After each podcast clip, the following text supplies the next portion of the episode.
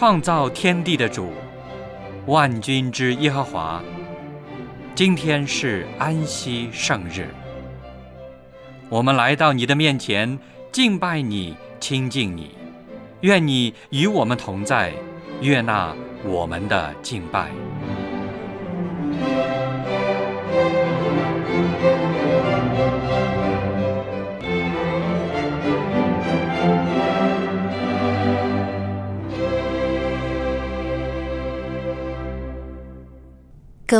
弟兄姐妹，亲爱的朋友，主内平安。小杨在这里先祝您安息日快乐。每到安息日的时候，我总是感到特别的快乐和平安，因为在这一天，我可以暂时停下繁忙的工作，与天南地北的弟兄姐妹一起来到上帝面前敬拜他。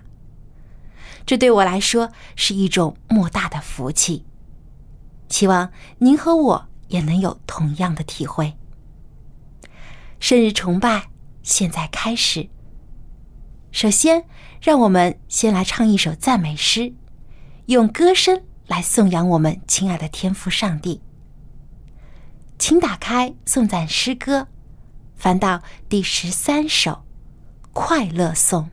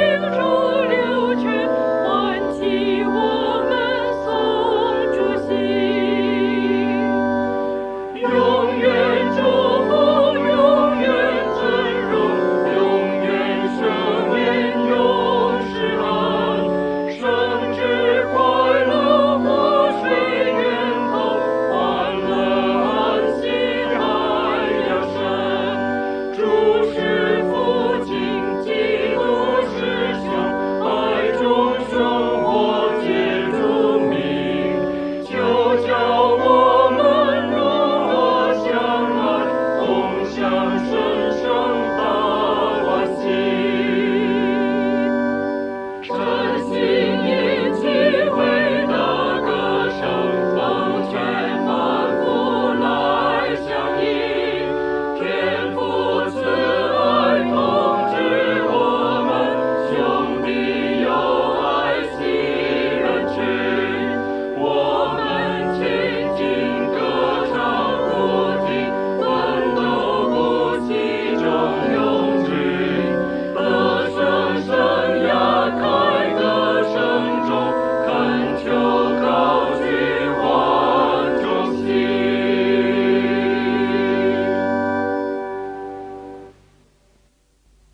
圣哉，圣哉，圣哉！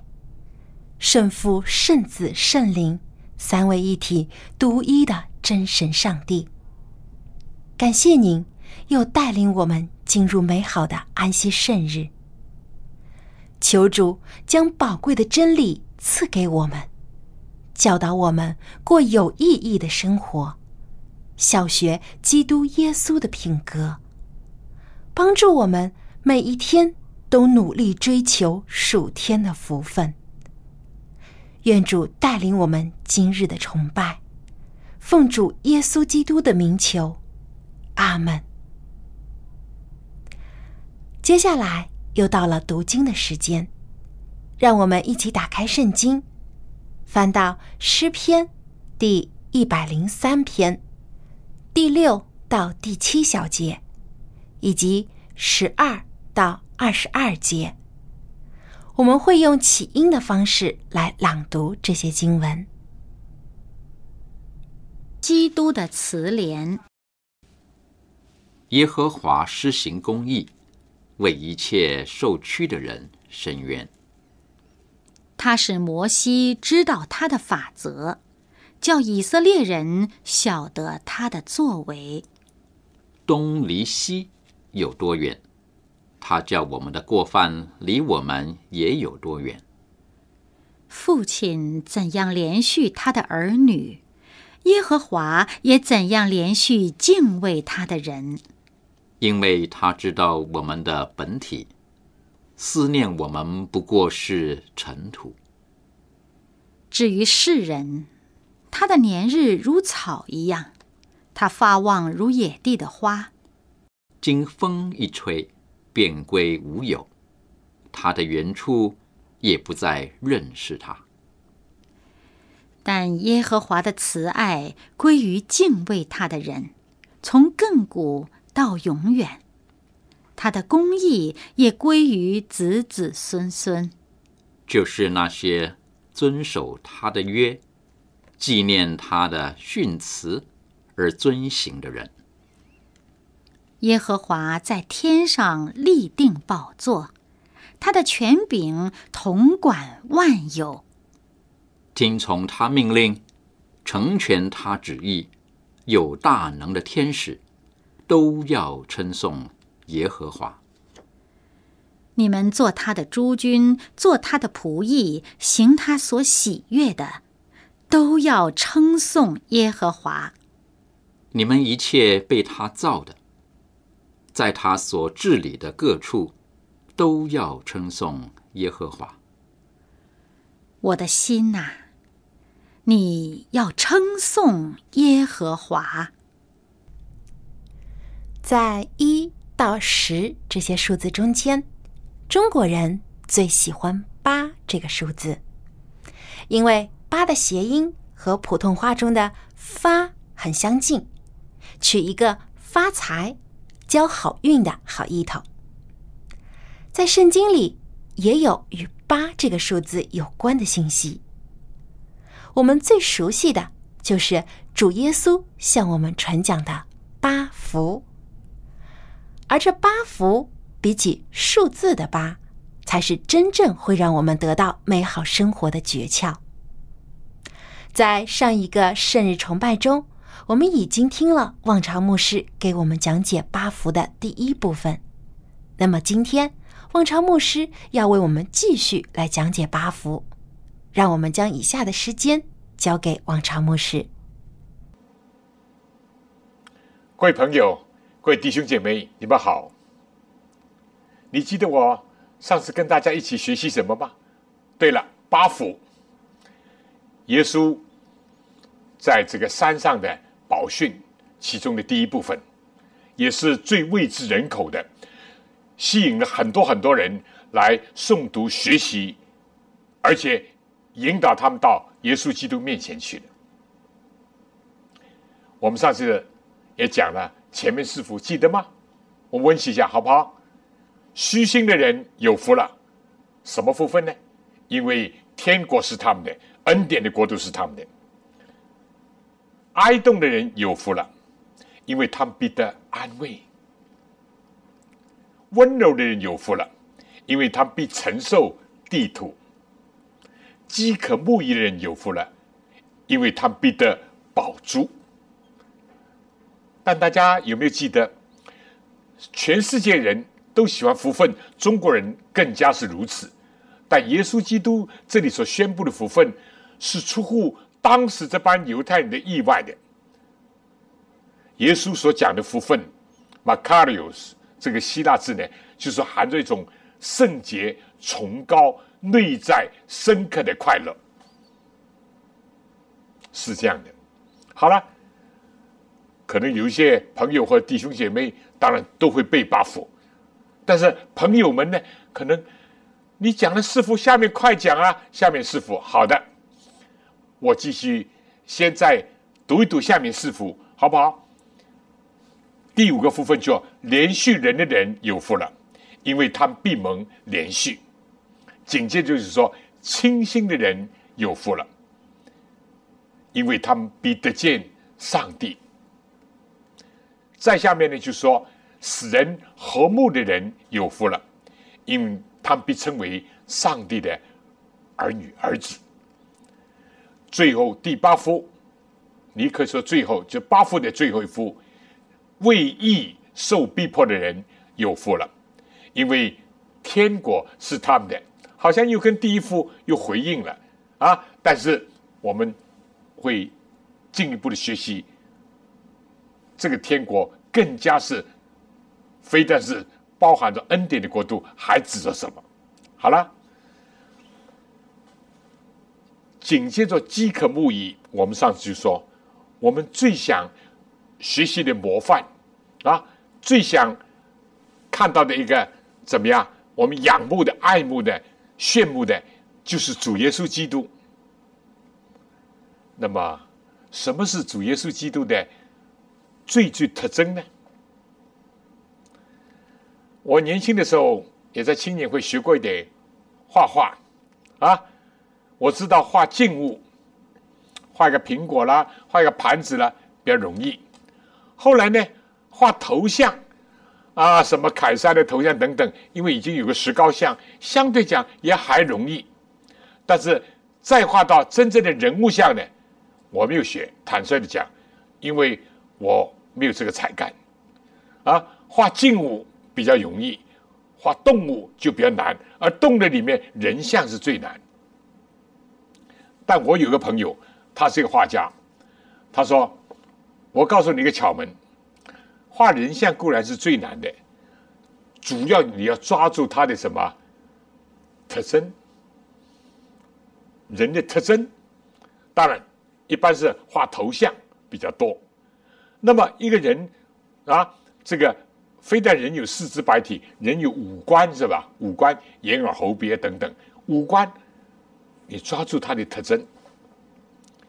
如果他的嘴，如果女孩子像个樱桃嘴，哎，是他特征的话，你抓住特征，你画的就容易像啊。如果是一个男子汉，他的鼻梁是很挺直的。哦，你抓住的的人，当然，我们一般说眼睛是灵魂的一个窗户，眼睛、眼神、眼色，哦，包含着很多很深刻的内涵，甚至他过去的经历，甚至他的等等。但不管怎么样，画人像主要抓住一个人物的一个特征。那么，我们要效学主耶稣，耶稣的最主要的特征是什么？连续、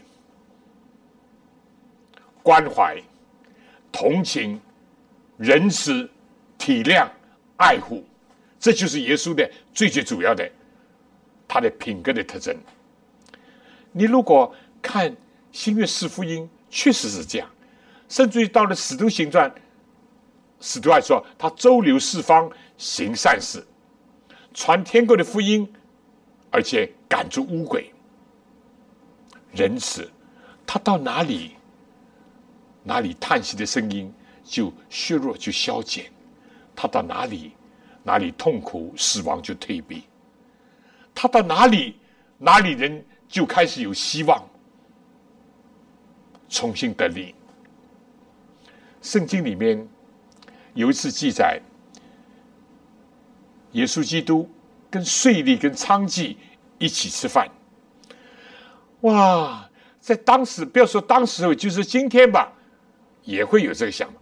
为什么当时把税吏呢？因为当时是替罗马帝国收税的，所以在这个犹太人心目当中呢，我表表面不能不稍微恭维你一点，或者对你礼貌一点，否则的话，你啊加我点税，或者是啊为难我一点，所以表面说不定还是三鞠躬啊，或点头哈腰啊，但你这个税吏一走，马上吐口水。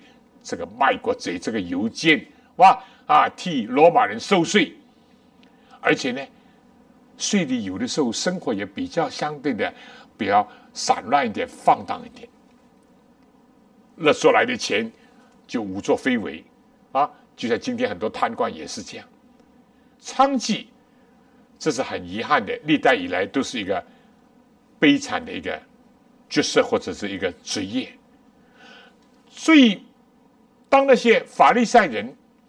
这些所谓道貌岸然的，所谓是德高望重也好，真的德高望重也好，或者是道貌岸然也好，总之就是社会上啊有头有面的人，看见耶稣怎么跟这帮人吃饭，除了心里不耻藐视他，直接就，哎，问他的门徒：“你的老师怎么跟这帮人吃饭呢？”意思就是说，我们连看都不愿意看他们。不要说跟他吃饭，连坐在一起，我们都快点要离开，啊，或者叫他们赶快走。耶稣知道他们的心意，耶稣就说：“怎么样？康健的人用不着医生，有病的才用得着。”耶稣说：“我来不是要怎么样救义人，乃是要救罪人。我乃是要寻找拯救世上的人。”耶稣说：“税吏跟娼妓反而要比你们这班人先进天国。”耶稣下面讲了一句：“我喜爱连续，不喜爱祭祀。连续是耶稣自己所最爱的。圣经不止一次，耶稣看见很多人好像羊面目人，就动了慈心。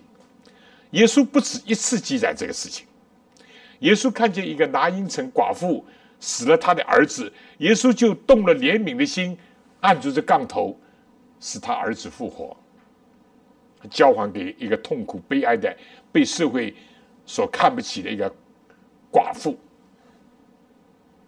很多次记在这，甚至耶稣在讲比喻里面讲好撒玛利亚，也是动了慈心，动了慈心。所以，各位朋友、弟兄姐妹。什么是耶稣的特征？什么是耶稣的整个的一个人生的一个最显著的一个标志？连续、仁慈、同情、体谅、爱护，就是这个。所以我们最要学的，学什么呢？就学这个。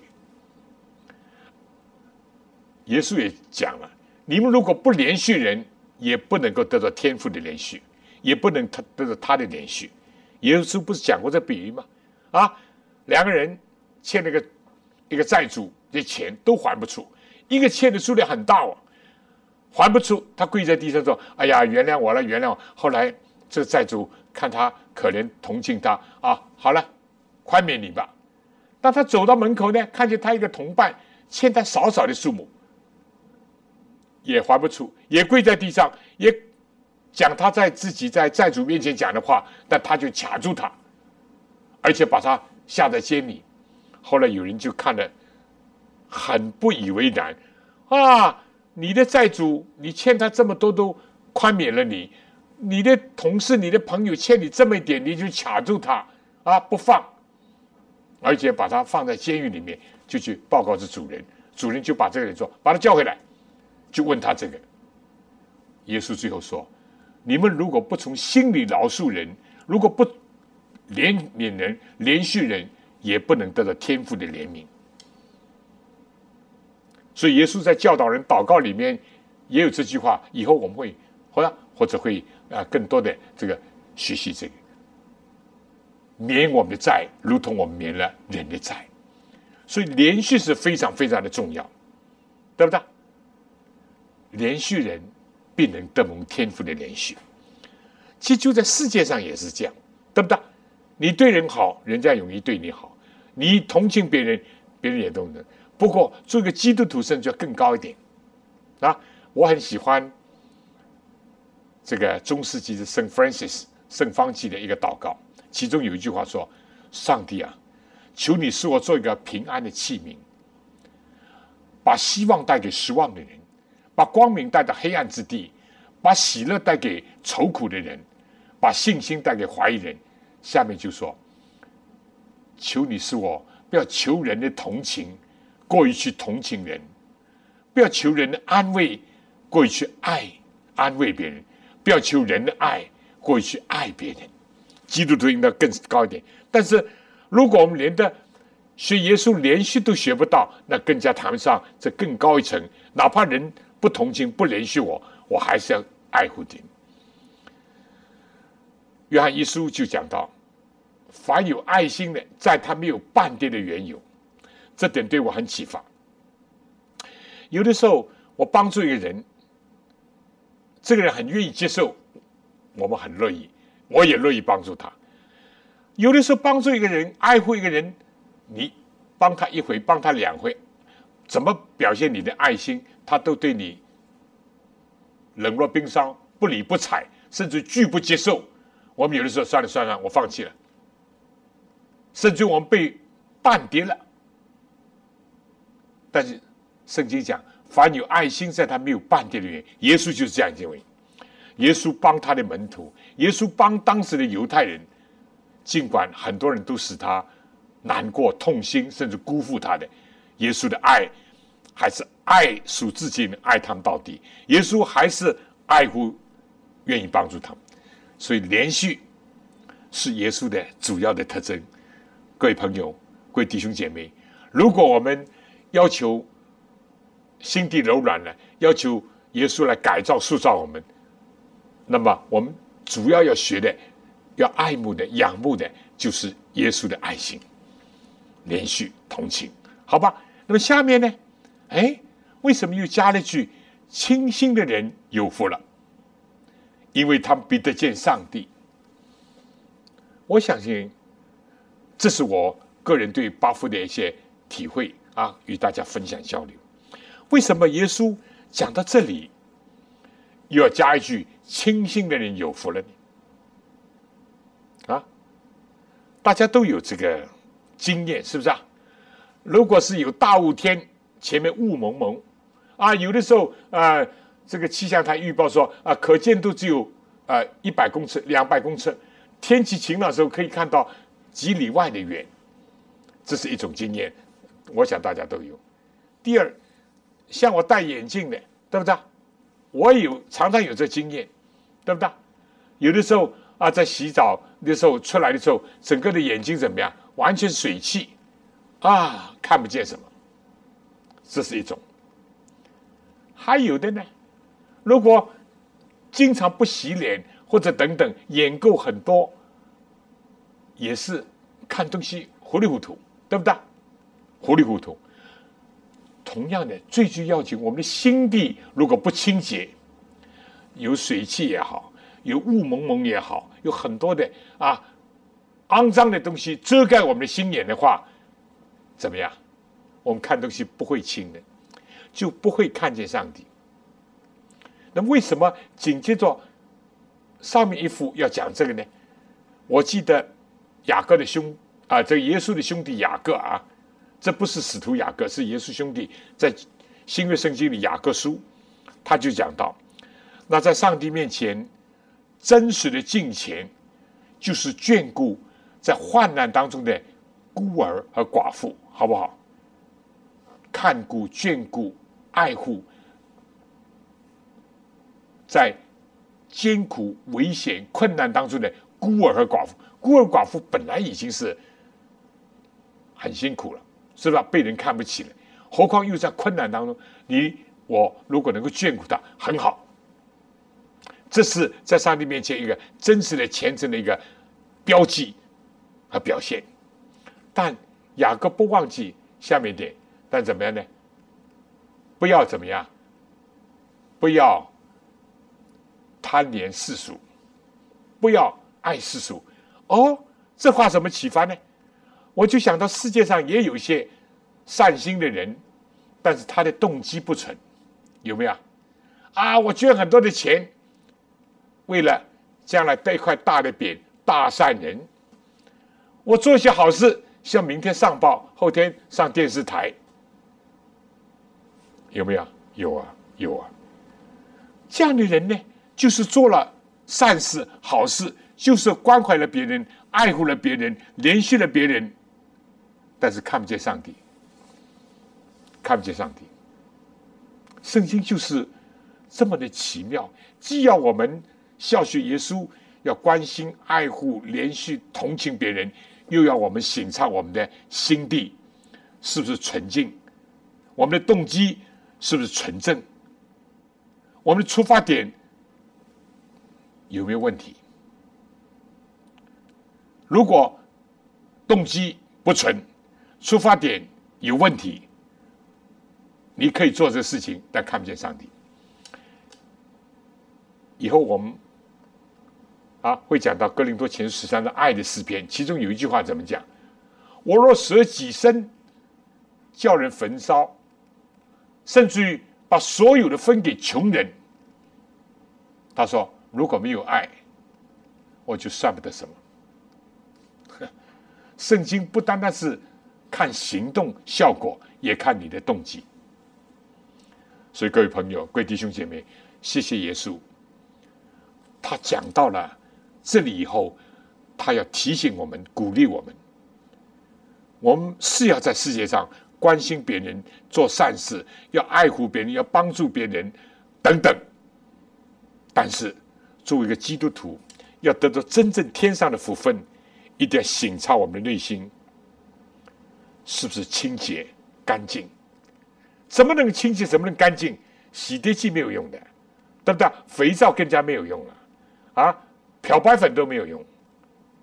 耶稣的宝血，耶稣的牺牲，耶稣的生命流贯在我们的心中，耶稣的形象不时的出现在我面前。圣经讲，这是以赛亚书说，他不喧嚷，就讲耶稣，他不喧嚷，也不扬声，也不使街道听见他的声音。压伤的芦苇，他不折断；江残的灯火，他不吹灭。耶稣做了大量的善事，有的时候直接说：“你不要告诉人。”约翰甚至讲：“如果把耶稣所做的事情啊都记下来，当然是用文学的夸张，连个天地都记不下了。但耶稣不渲染，不扬声，清心的人才能够看见上帝，看见上帝的真正的形象。”有个故事啊，就说有个在一个贵族家里当家用的，他每天跟他擦地呀、扫灰尘呐，还还有个钢琴啊，每天跟他抹灰啊等等。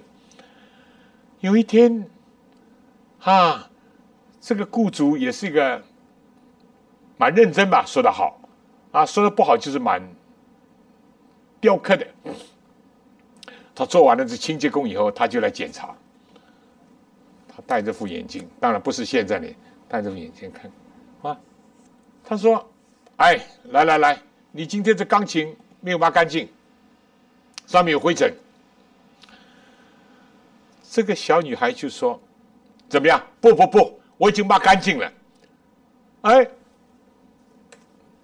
他说：“你戴起眼镜看看。”当他拿起眼镜的时候，这小女孩说：“哎呀，Madam 太太。”你的眼睛上面都是灰，所以你就看不见。两者都可能。我们的眼睛就灰，就看不见上帝所创造的奇妙的大自然，看不见到耶稣基督为我们人类所做的牺牲，看不见人间有一些神的儿女所作所为，甚至看不见社会人间的有些好人好事，是不是？只看见的都是污浊的、黑暗的。啊，负面的东西，有的时候是我们的眼睛有问题。这里眼睛是心灵的眼睛，对吧？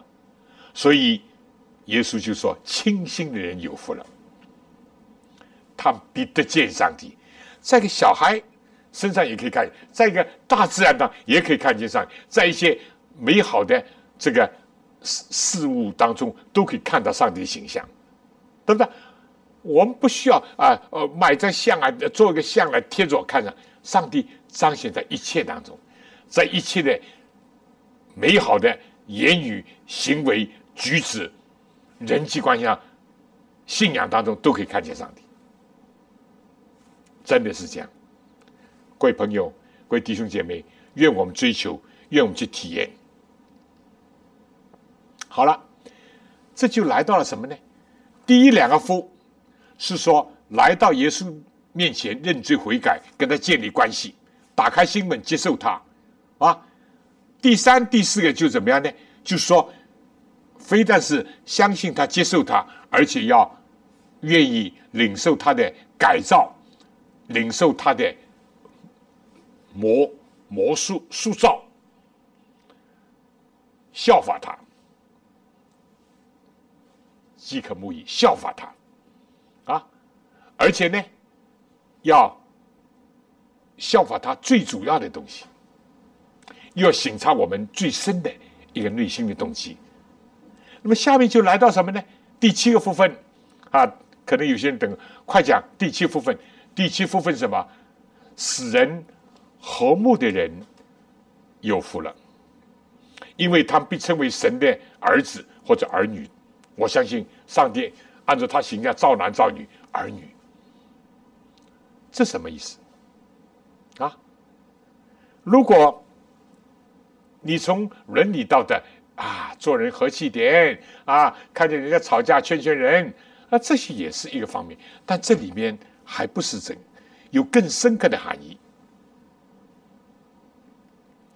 来到基督面前，认罪悔改，仰望他。啊！改变自己，效法耶稣，还要怎么样？传扬他，做一个信耶稣，做一个基督徒，还要传扬他，还要高举他。我先放一放，为什么这个世界有这么多的纷争扰乱？圣经预言说，到末后的时候，国要攻打国。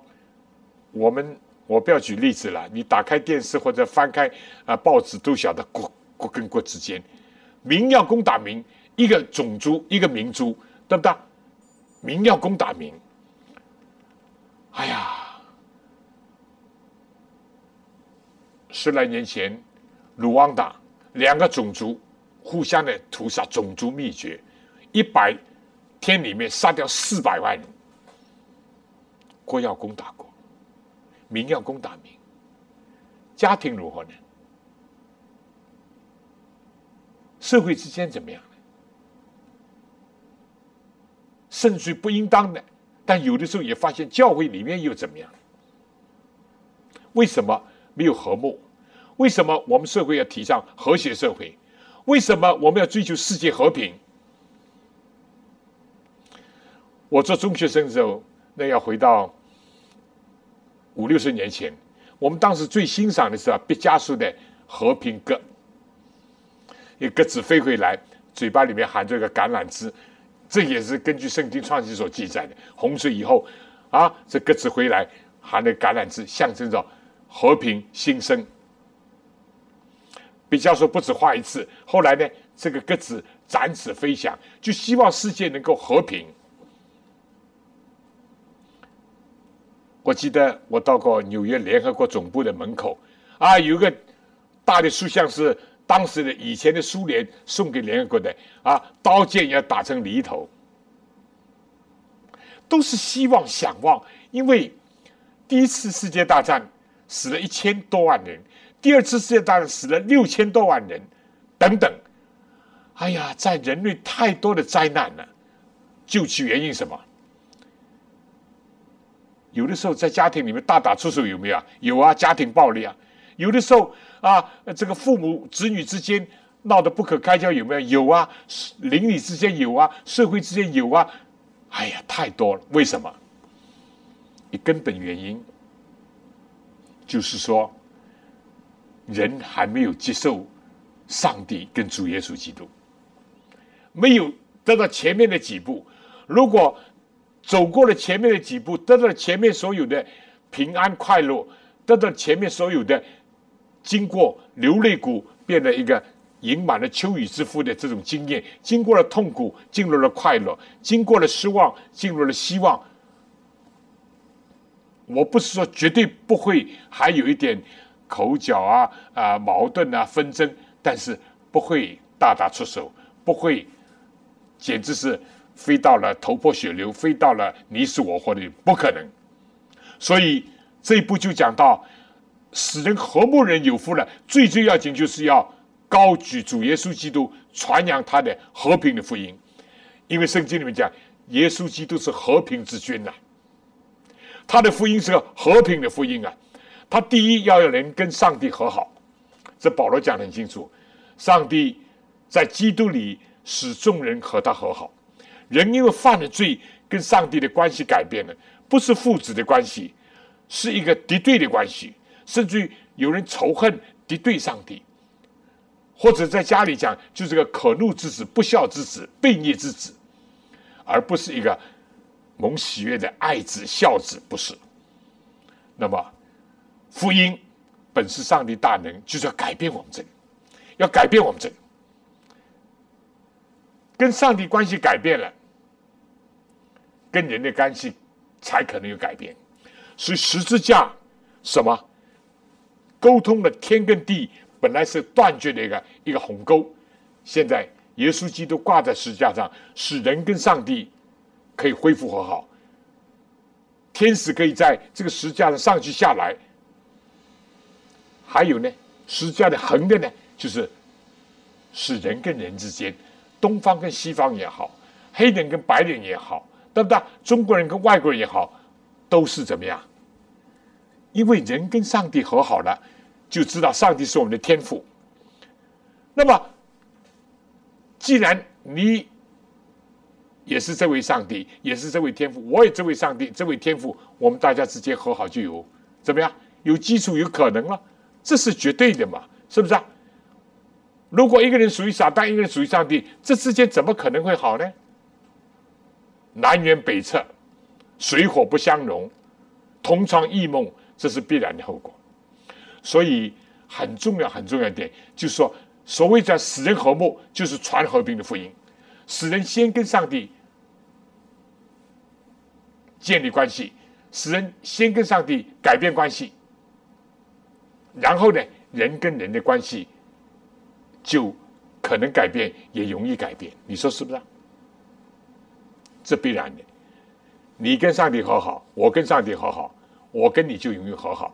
这个我们在学代数的时候，常常有这个，是吧？a 等于 b 啊，c 等于 b，那么 a 跟 c 也是等的。a 跟 a 跟 b 好啊，c 跟 b 好，那么 a 跟 c 也容易和好，这是必然的事情，对不对？所以十字架是非常奇妙的，非但是人跟上帝和好，而且人跟人有和好的基础。所以弟兄姐妹。第七个福分，就是要传福音。耶稣基督升天之前，就叫人说：“你们要普天下去，传福音给万民听。”万民听。今天为什么许多人仍然赴汤蹈火？今天为什么很多人还奉献他的一生？因为他接受耶稣的使命，他知道这是耶稣是和平之君，耶稣的福音是一个和平的福音，所以。保罗在讲到全副武装属灵的军装，说要把和平的福音当作鞋穿上。你到哪里去，都要把这个平安的福音、和平的福音、使人和好的一个信息要带给别人。各位弟兄姐妹，你希望平安吗？我想你希望。各位朋友，你希望世界太平吗？你希望家庭和睦吗？当然。你希望社会和谐吗？毫无疑问。但是，我们的脚中如何呢？耶稣基督的脚中，就说这人的脚中登山是何等的佳美。耶稣走到哪里，就把平安、把和好带到哪里。但遗憾的，这世界有些人喜欢串门，但走到哪里说是说非啊，说长道短，走到哪里把纷争、把这个争斗带到哪里。有这样的事情，教会要警惕，不要到哪里分裂教会，不要到哪里使得弟兄姐妹不和睦。我们应当使得我们的脚中，就是把和平的福音当作鞋穿在脚上，到哪里希望把真正的和睦、平安、和谐带到哪里。我们不要成为一个不和谐之音，在音乐上讲起来，对不对？不是哆哆咪嗦瑞发拉，这是不和谐之音。不要成为一个怎么样？到哪里使得哪里生事乱世的，不要讲。使人和睦的人有福了，因为他们被称为上帝的儿女。今天固然说，全世界已经有二十亿以上的信耶稣的人，我们也不否认。今天有些人挂着基督教的名，挂着耶稣的，还是在争争斗，甚至打仗。中世纪也有，近代也没有完全排除。这是可悲、可惜、可怜的。但是基督耶稣要我们。就希望我们成为和平之子、平安的一个儿女。所以，就像我已经讲过的，圣弗兰说：“上帝啊，求你使我成为一个平安的一个器皿，平安的一个器皿。”但最具显著的就是要传和平的福音。这世界上，我们知道有一度有一些地方就传斗争的哲哲学，结果斗的天昏地暗。我们应当传和平的福音，我们应当羡慕、仰慕和谐的社会。我很喜欢现在很多的火车就叫和谐号啊，很多很多和谐和谐。但是，我想指出来，真正的和谐来自何方？不是说来自我自己修养一下、克制一下。我们都是人，也有人性，甚至有罪性，是不是啊？开始还忍了，到后来就忍不住了。啊，后来就反应来了，我我看见呢，啊，一是在这个地铁上，大概是踩着了某个人，结果两个人就破口大骂，非常骂的这个这个人下去以后，他说你你敢下来，你敢下来，我怎么怎么怎么，哎呀，这为了小小的事情，又怎么样呢？所以我就说。当你在路上也好，当在车上也好，如果人家踩着你，可能有几个反应啊。好的反应就是说，你也讲一声，我也讲对不起，对不起，我踩到你了，对不对？比这个差一点，就是说心里面搞什么呢？对不对？把我的鞋踩脏了。再不好的呢，就出声了，啷啷响了。再不好的呢，简直要动手了。啊，你踩我，我踩回你。这在世界社会中，生活当中看的不少不少。讲容易，原谅我讲，讲容易，真正的做到是不容易。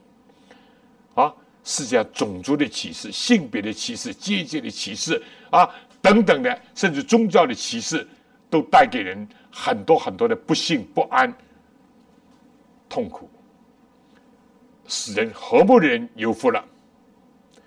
这个在英文在原文就说，缔造和平的人有福了，peacemaker，blessed are those，那些缔造和平人有福了。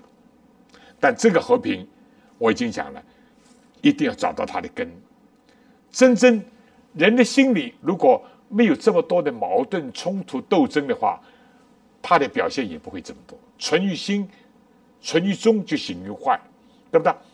我不是讲过一个，以前讲过一个地方，我记得一个故事，就说有人在这个单位里面，在办公室里面啊，结果可能是人家误会了他，也可能上司批评了他，他就发火。但是好，幸亏下班铃响，他就回家，一回家他就敲家里门，蹦蹦蹦蹦敲，等了一会，等了几秒还没有开，啊，终于开门了。一开门见到他妻子，他就说：“你干什么的？我敲了这么多时间门，你还不来开？你做什么的？”哇哇哇哇哇哇！哇！好了，这妻子低下头，哈，说我我我在煮饭，啊，准备你回来吃。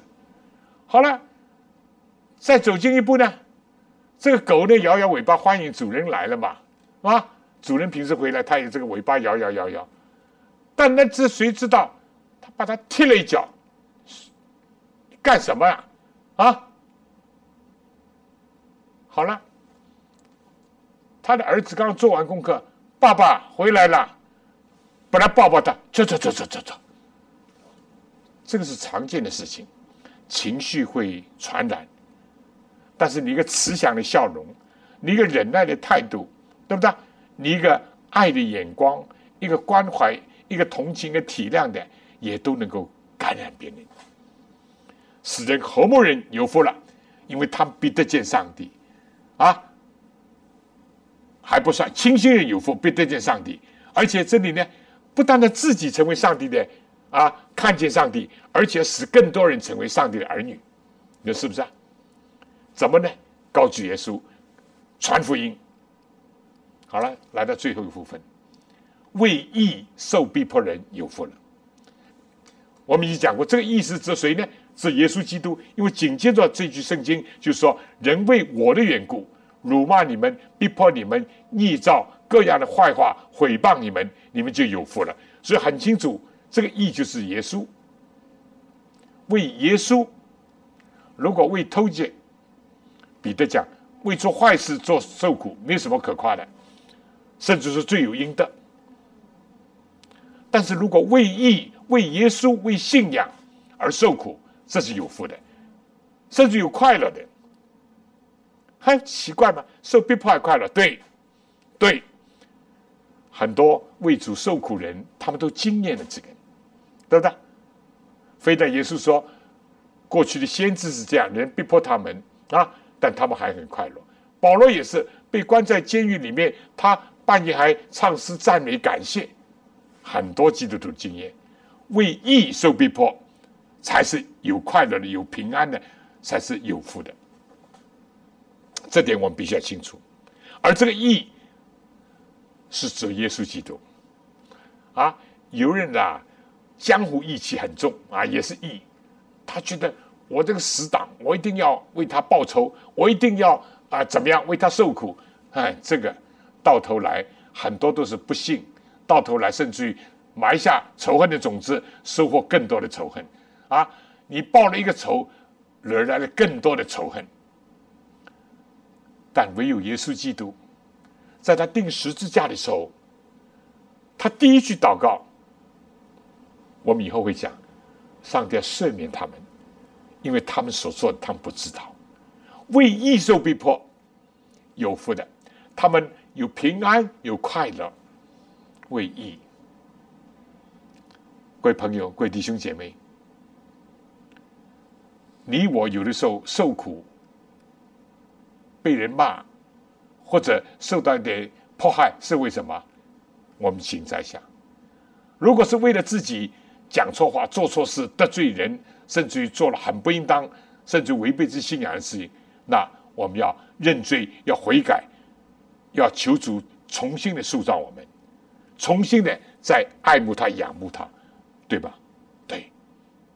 对。当我们自己得罪了这些，我们还要传扬他，要高举他，使更多人得着。但如果我们想到，我这是为基督的缘故、为信仰的缘故而受这些，不要埋怨，而且要快乐，因为这实在是有福分的，实在有福分。这里面讲到天国是他们的，我讲的形象化点。如果地上开除你，天上接纳你；地上把你除名，天上的生命上保留你的名字。天国的子民才是最最有福的。这里的天国，当然是说耶稣基督回来之后荣耀的国度。但话讲回，你如果连耶稣的恩典的国度，也没有接纳在心里，你怎么可能进入将来上帝荣耀的国度呢？你说是不是啊？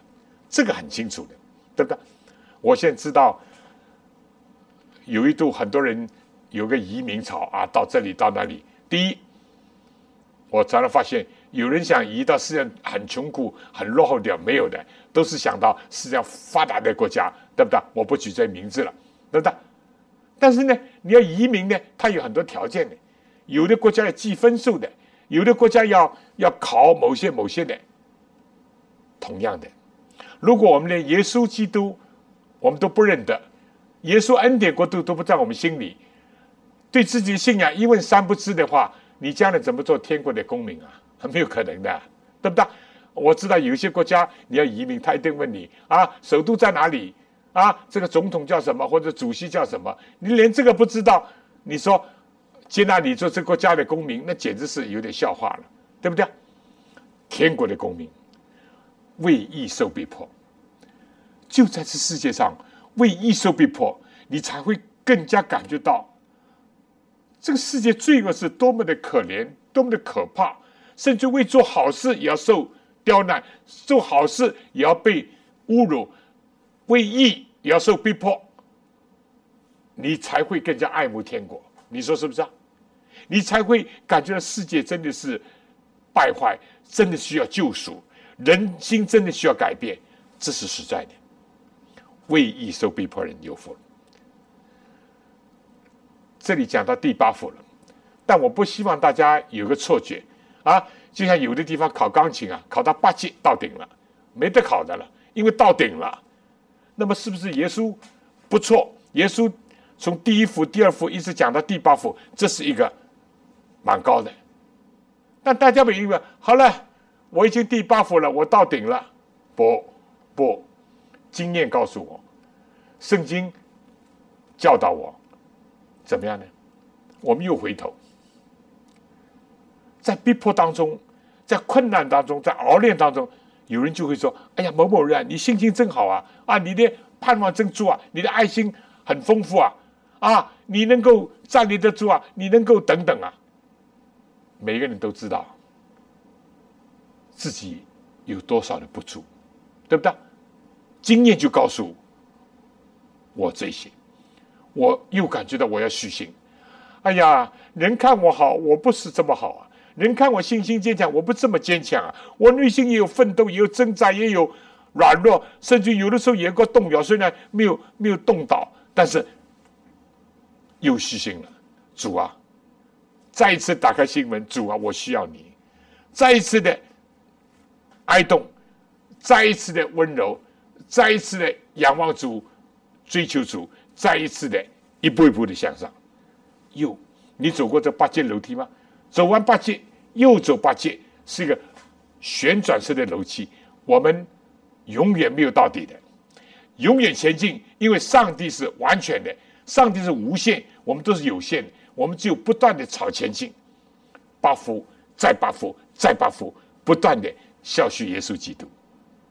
各位朋友，各位弟兄姐妹，耶稣讲这八福太好了。但愿我每个人跟他建立关系。但愿我每个人来到他面前认罪悔改，但愿我每个人愿意接受他的塑造和改造，但愿我们每个人都效法他，传扬他，必要的时候为他受苦。耶稣十二个使徒上，多数是寻道的，历代以来都有人为主受苦、受冤、受屈，但是不要紧，天国是他们的，这样的国度才有价值的。愿上帝赐福给你，赐福给每一位。非常感谢王朝牧师的分享，亲爱的弟兄姐妹，在听完了正道之后，您有没有醒视一下自己，看看自己会是属于这八福中的哪一种有福之人呢？愿你我都能努力做个有福之人，将来在上帝的国度中有份。最后，让我们打开颂赞诗歌，一起来唱诗。第五百一十首，更与我主亲近。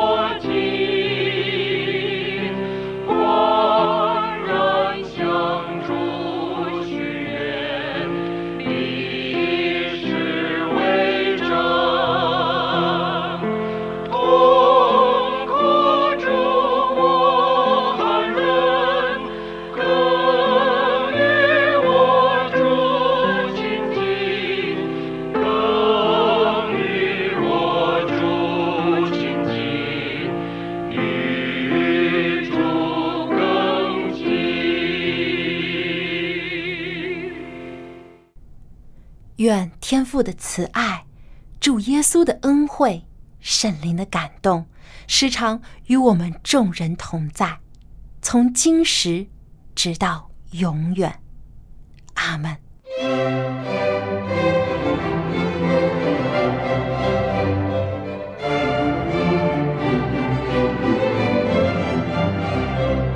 圣日崇拜到此结束，谢谢您的收听，祝您安息日快乐。